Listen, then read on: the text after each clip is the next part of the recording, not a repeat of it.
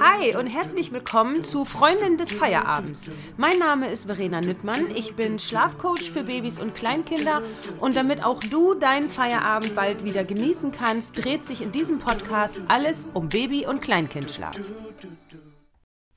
Hi, ich glaube, dass ganz viele von euch mindestens einen alten Glaubenssatz im Kopf haben. Und ich glaube auch, dass ganz viele von euch irgendeinen Glaubenssatz im Kopf haben, durch den sich das Leben unnötig erschwert. Ich glaube, dass ganz viele das aber gar nicht wissen oder dass ganz viele von euch das gar nicht bewusst ist, dass das überhaupt ein alter Glaubenssatz ist. Gerade in dem Thema Schlaf und Elternschaft oder Schlaf und Erziehung gibt es nämlich ganz, ganz viele alte Glaubenssätze, die uns das Leben unnötig schwer machen. Beim Schlaf fällt mir als allererstes ein, das Kind muss durchschlafen. Relativ schnell. Dann muss das Kind alleine einschlafen. Das hatte ich in der vorigen Folge alles schon gesagt und ganz klar ist, hier auch gerne nochmal, die Kinder müssen gar nichts. Aber diesen, diese Gedanken, die kommen ja erst durch diese alten Glaubenssätze. Denn wenn man nicht selber so einen Satz im Kopf hat, und irgendwann kommt das in der Regel bei allen Eltern, dann kommt sowas oft von außen. Ha, meinst du nicht, dass du das Kind verwöhnst? Meinst du, dass das richtig ist, wenn du das die ganze Zeit durch die Gegend trägst? Ist das wohl gut, wenn das Kind immer auf deinem Arm schläft? Also irgendjemand wird's ja irgendwann mal raushauen.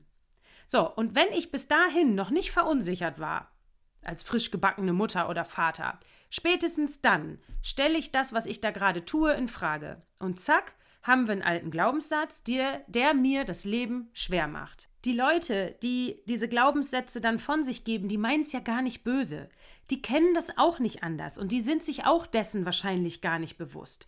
Denn, so wie das Wort ja schon sagt, alte Glaubenssätze, also es ist alter Glaube, alte Sätze von früher, altes Bewusstsein von früher. Und die sind einfach schon uralt.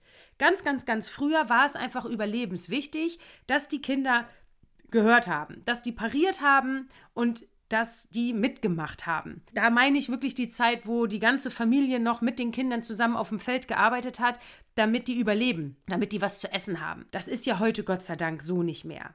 Und wir hatten dann im Zweiten Weltkrieg einen Erziehungsratgeber. Das war ein Bestseller von einer Frau Dr. Johanna Hara. Die hat einen Erziehungsratgeber geschrieben und der hieß Die deutsche Mutter und ihr erstes Kind. Dieses Buch hat sich verkauft bis in Mitte der 80er Jahre. Das hieß dann irgendwann nur Die Mutter und ihr erstes Kind. Und da hatten wir diese ganzen alten Vorgehensweisen und diese ganzen alten Glaubenssätze sogar schwarz auf weiß. So, und die 80er Jahre, oh, ich bin Jahrgang 81, wenn nicht meine Eltern dieses Buch zu Hause gehabt haben, dann 100 pro Freunde, Verwandte, Nachbarn, irgendjemand wird es gehabt haben. Und Erziehung oder diese Glaubenssätze, die gibt man natürlich von Generation zu Generation weiter. In diesem Bestseller wurde eben davon oder ist man davon ausgegangen, dass die Kinder als Tyrannen auf die Welt kommen, die es gilt zu züchtigen und zu bändigen. Ganz, ganz früher ist man sogar davon ausgegangen, dass Kinder unfertige Erwachsene sind. Also da war auch klar, die müssen durch Züchtigung, durch Machtausspielen erstmal ordentlich gemacht werden. Und dieses Wissen oder ja, dieser Glaube ist von Generation zu Generation weitergegeben worden. Man ist früher davon ausgegangen, diese kleinen Tyrannen, die müssen stark gemacht werden. Und aus dieser Zeit kommen auch solche Sachen wie ein Indianer kennt keinen Schmerz. Früher durfte nicht geweint werden, dann hieß es gleich, du bist doch kein Mädchen, jetzt hör mal auf zu flennen. Oder die Kinder durften auch nicht wütend sein. Emotionen waren nicht gewollt die wurden auch nicht gekuschelt oder lieb gehabt in dem Sinne, sondern die wurden festgehalten und versorgt. Und dann wurden sie wieder in ihr Bettchen gelegt und dann lagen sie da. Und dann wurden sie alle vier Stunden gefüttert, weil die Uhr das gesagt hat, aber nicht, weil die Kinder Hunger hatten, sondern ja, weil sie dann einfach dran war. Und wenn zwischendurch was war, naja, dann wurde sich großteils eben nicht so wirklich gekümmert. Und deswegen meint natürlich eine ältere Generation, wenn wir uns zu viel in deren Augen um die Kinder kümmern, dass das Verwöhnen ist und dass die dann irgendwann uns austesten und Grenzen testen. Und auch das kommt von früher. Trotzphase. Genau das, das ist alter Glaube. Früher ist man davon ausgegangen, dass die Kinder uns manipulieren wollen, dass die ihre Grenzen testen. Heute weiß man durch die Hirnforschung, dass die Kinder einfach nicht anders können. Ist auch nochmal eine tolle Podcast-Folge, ne? ein Thema für eine Folge. Wir wissen heute, das hat die Forschung herausgefunden, dass das Gehirn in bestimmten Situationen bei Kindern nicht in der Lage ist, das zu erfüllen, was wir gerne hätten. Und wenn man das nicht weiß, ja, dann kann das durchaus mal den Anschein machen, als wenn die uns ärgern wollen oder als wenn die uns manipulieren wollen oder ihre Grenzen testen wollen. Dem ist nur nicht so. Und wenn ich das nicht weiß, mache ich mir dadurch natürlich das Leben schwer. Und wenn ich dann noch daran denke, an den Satz, das macht man nicht, ist auch für mich so ein Gamechanger gewesen, dann kommt dann noch ein ganz, ganz großer Packen obendrauf, weil wer sagt das denn, was man macht oder was man nicht macht? Wenn ich zu Hause meine Füße auf meinen Tisch lege, dann darf ich das selber entscheiden. Dann hat das vielleicht zur Folge, dass meine Kinder das auch machen, weil ich das vorlebe, aber dann wäre das so. Wenn ich meine, dass wir zu Hause auf dem Fußboden essen, dann ist das so. Ganz, selbst dieses auf dem Fußboden essen ist ja das beste Beispiel. Wir hier in unserer Zivilisation, wir essen am Tisch. Aber wie viele andere Länder essen auf dem Boden? Und hier würden ganz viele sagen, nee, also das macht man nicht. Also, solche Dinge kann ich selbst entscheiden. Und du kannst jetzt mal überlegen, wie oft am Tag denkst du oder sagst du das? Das macht man nicht. Und wie oft hast du dadurch vielleicht einen Konflikt mit deinem Kind, weil du denkst, oh Gott, oh Gott, das macht man nicht und dein Kind gerade denkt wahrscheinlich, äh, was soll denn das jetzt? Warum darf ich das nicht? Mein liebstes Beispiel ist immer meine Pool-Story. Und die, die mir länger folgen, die kennen das schon. Wir haben im Sommer immer einen großen Pool draußen. Und mein Sohn, der liebt es einfach, mit Klamotten in diesen Pool zu springen. So, und er hatte mir vor ein paar Jahren mal gesagt, ich würde immer Nein sagen. Egal was er sagt, ich würde als erstes immer Nein sagen. Ja, habe ich drüber nachgedacht und habe gedacht, ja, hat er ja recht. So, jetzt war Sommer, er kommt und sagt, Mama, kann ich mit Socken in Pool?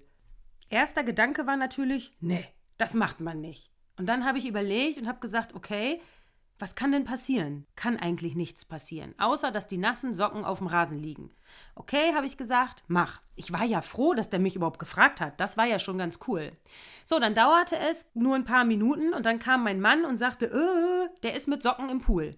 Ja, ich sag, und? Was kann denn jetzt passieren? Damit da war dieses Gespräch auch schon beendet. Es war also klar, bringt nichts. Also es macht wirklich nichts.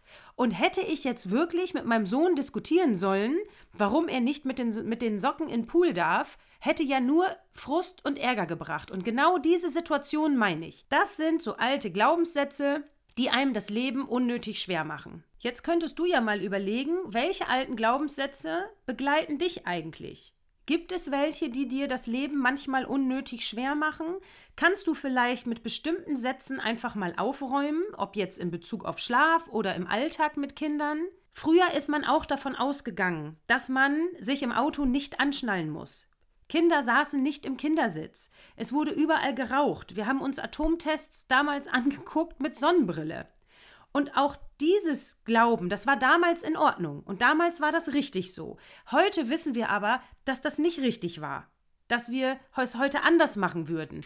Und das ist doch auch gut so. Und genauso wie solche Themen sich weiterentwickeln und verändern, dürfen wir doch auch im Blick und in Bezug auf Kinder uns weiterentwickeln und verändern. Für mich ist dieses Thema einfach wahnsinnig erleichternd, dass ich weiß, wo das herkommt, warum das so ist, dass die Generation das von Generation weitergibt und dass das deswegen heute immer noch so ein Thema ist und gerade in Bezug auf Schlaf und Kinder so viele alte Glaubenssätze einfach unterwegs sind, weil viele es einfach noch nicht anders wissen. Und deswegen ist mir das auch so wichtig, dass wir damit aufräumen und dass jeder das einfach mal für sich hinterfragt. Ich hoffe also, dass du auch mal ein bisschen drüber nachdenkst, dass dir dieses Thema gefallen hat, dass es dir weiterhilft und ich freue mich auf die nächste Folge.